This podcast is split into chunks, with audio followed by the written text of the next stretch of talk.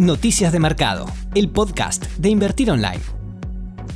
Hola, ¿qué tal? Bienvenidos a todos. Hoy, como siempre, le traemos toda la información relevante para entender lo que sucede en los mercados. Vamos a abrir en el plano internacional hablando sobre el anuncio de Alemania que dejará de comprar bonos soberanos bajo el plan de estímulo del Banco Central Europeo. Esto desata, por supuesto, un nuevo conflicto en la economía de la región. Además, los economistas de Goldman Sachs y Morgan Stanley afirmaron que hay señales de que la economía mundial está comenzando a recuperarse. Por su parte, el Reino Unido y Estados Unidos iniciaron por videoconferencia las negociaciones de un acuerdo de libre comercio post-Brexit. También hay novedades respecto al fármaco experimental Remdesivir de Gilead Sciences en pacientes con coronavirus. Por otro lado, en el plano nacional vamos a hablar del canje de letes dispuesto por el gobierno nacional, en qué consiste y cuáles son los detalles. Ahí Ignacio Solari nos va a estar dando toda la información. Y también vamos a hablar de la recaudación de abril que publicó la FIP. El Tribunal Constitucional alemán dictó que el Banco de Alemania debe dejar de comprar bonos soberanos bajo el plan de estímulos del Banco Central Europeo dentro de los próximos tres meses. El fallo supone un obstáculo para el programa de compras del sector público y planteó las perspectivas de un nuevo conflicto entre el Banco Central Europeo y su principal aportante, Alemania. Los jueces del Tribunal Constitucional alemán dejaron abierta la posibilidad de que continúe el plan si el Banco Central Europeo puede demostrar que es necesario a pesar de sus efectos negativos, entre los que mencionan poner en riesgo el dinero de los contribuyentes y hacer que los estados dependan cada vez más de los fondos del Banco Central. Dado que el Tribunal de Justicia Europeo es la Corte Superior en materia de derecho de la Unión Europea y ya ha dado el visto bueno a este plan, el fallo al menos plantea interrogantes sobre el futuro de la Unión Europea y la capacidad de supervivencia de sus instituciones. El Reino Unido y Estados Unidos iniciaron por videoconferencia las negociaciones de un acuerdo de libre comercio que debe entrar en vigor tras el periodo de transición post-Brexit que termina a finales de año. El comercio entre los dos países alcanzó los 275 mil millones de dólares el año pasado, mientras que las exportaciones a Estados Unidos representaron casi el 20% del total de las exportaciones británicas según datos oficiales. Los economistas de Goldman Sachs y Morgan Stanley afirmaron que hay señales de que la economía mundial está comenzando a recuperarse del coronavirus y de las restricciones impuestas a empresas y consumidores. Goldman Sachs pronosticó que las economías avanzadas se contraerán en promedio un 32% en el primer trimestre actual, antes de crecer un 16% en los próximos tres meses y un 13% en el último trimestre del año. Para los analistas de Morgan Stanley, la economía de China tocó fondo en febrero y probablemente la zona del euro y Estados Unidos lo hayan hecho en abril. Sin embargo, a medida que los gobiernos alivian cada vez más las restricciones por el coronavirus, otro riesgo destacado es la posibilidad de una segunda ola de contagios que podría trastornar aún más la actividad. La noticia destacada sobre COVID-19 de esta semana es que la Agencia Reguladora de Medicamentos de Estados Unidos autorizó el uso de emergencia del fármaco experimental Remdesivir en pacientes con coronavirus. El uso de este antiviral fabricado por el laboratorio estadounidense Gillette Sciences fue aprobado después de que un ensayo clínico mostrara que acorta el tiempo de recuperación en algunos pacientes con el nuevo coronavirus. El gobierno licitará el próximo jueves un canje de 12 letras en dólares, que totalizan aproximadamente unos 9 mil millones de dólares, y del remanente del bono AF20 por unos 240 millones de dólares que quedan por vencer.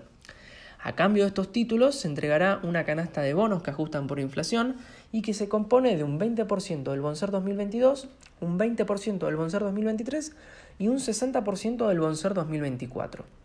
Los títulos elegibles para este canje se van a reconocer a su valor técnico, es decir, al valor residual del instrumento y no a su precio de cotización actual, convirtiéndolos en pesos al tipo de cambio de referencia del Banco Central.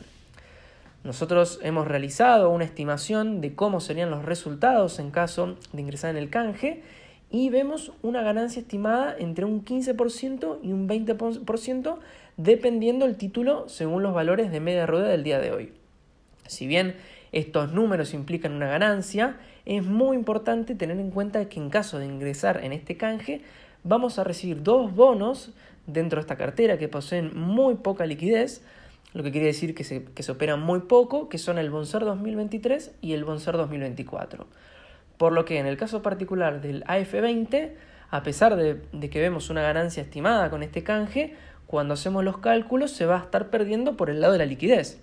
Para que se den una idea, el Bonser 2023 y el Bonser 2024, desde su emisión el pasado 25 de marzo, operaron solamente en el 48% y el 12% respectivamente de todas las ruedas con volúmenes muy bajos. Y estos dos bonos en conjunto vendrían a representar un 80% de la nueva cartera a recibir. Ahora, en el caso de las letras, de las letras en dólares, si consideramos que es más oportuno este canje, ya que es un mercado que se encuentra muy apagado y con mucha liquidez, dada la incertidumbre provocada luego de los reiterados reperfilamientos efectuados por el gobierno, por lo que este canje sería una alternativa de salir de este mercado aprovechando la ganancia implícita según nuestros cálculos y ganar un poco de liquidez, particularmente en el caso del Bonser 2022, que este bono sí se está operando y representa un 20% de la cartera nueva a recibir. Según informó la FIP, la recaudación tributaria alcanzó en abril los 398.658 millones de pesos, lo que significó un incremento de solo el 11,6% con relación al mismo mes del año pasado, como consecuencia principalmente del parate económico por el aislamiento social y preventivo. El dato muestra una caída significativa en términos reales, dado que la inflación interanual se ubica en torno al 48%. A lo largo del primer cuatrimestre de 2020, los ingresos tributarios ascendieron hasta 1.8 billones de pesos, un incremento del 33,4%. El impuesto al valor agregado o IVA, que es el IVA consumo, registró en abril una variación del 8,3% frente al mismo mes del año pasado, es decir, se consumió considerablemente menos y esto por supuesto tiene que ver con las medidas de la cuarentena.